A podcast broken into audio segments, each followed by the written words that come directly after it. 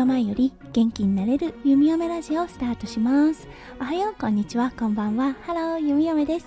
このラジオはオーストラリア在住19年の弓嫁が日々のハッピーや発見を声に乗せてお届けふわっとトークラジオです。今日は6月4日土曜日ですね。皆さんどんな週末の午後お過ごしでしょうか？弓嫁が住んでいるオーストラリア。今朝はねすっごく寒かったんですが昨日の夜に降った雨が電線にとっても綺麗な雫を作っていてちょっとねほっこりした弓嫁でした。はいそれではね早速ですが今日のテーマに移りましょう。今日のテーマはあー久々にこんなにひどい寝違いしちゃったについてお話しさせていただきたいと思います。それでは今日も元気に弓嫁ラジオスタートします。はい今朝起きた時本当にひどい寝違いを起こしていました。おぼろげだったんですが夜中にねあなんか痛いなーなんて思っていたんです。だけどそのまま寝てしまって。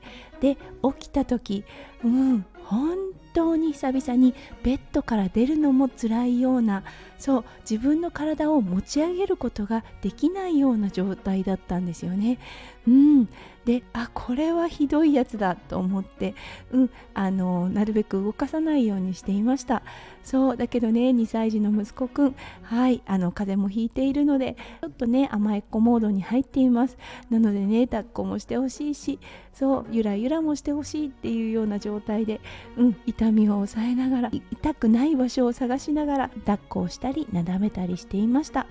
うん、で幸い弓嫁の夫翔ちゃんは姿勢矯正士です、うん、なのでね起きてきて早々にだったんですけれども「翔ちゃん助けて」ってヘルプサインを出してはい応急処置をしてもらいました。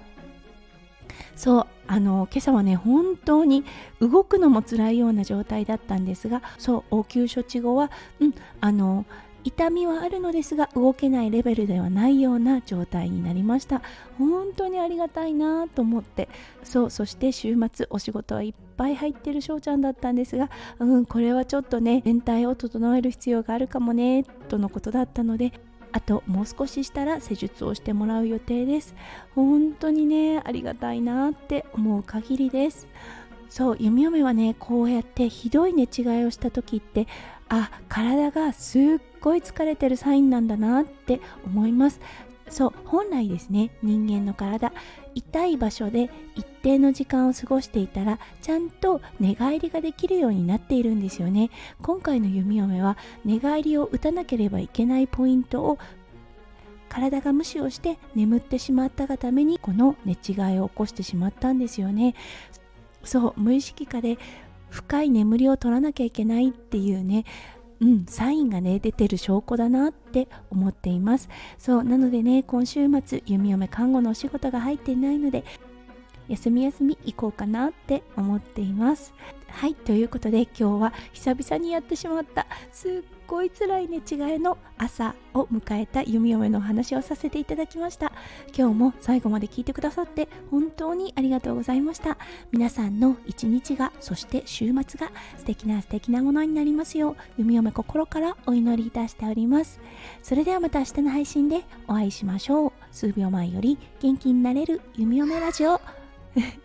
数秒前より元気になれる弓嫁ラジオ弓嫁でした。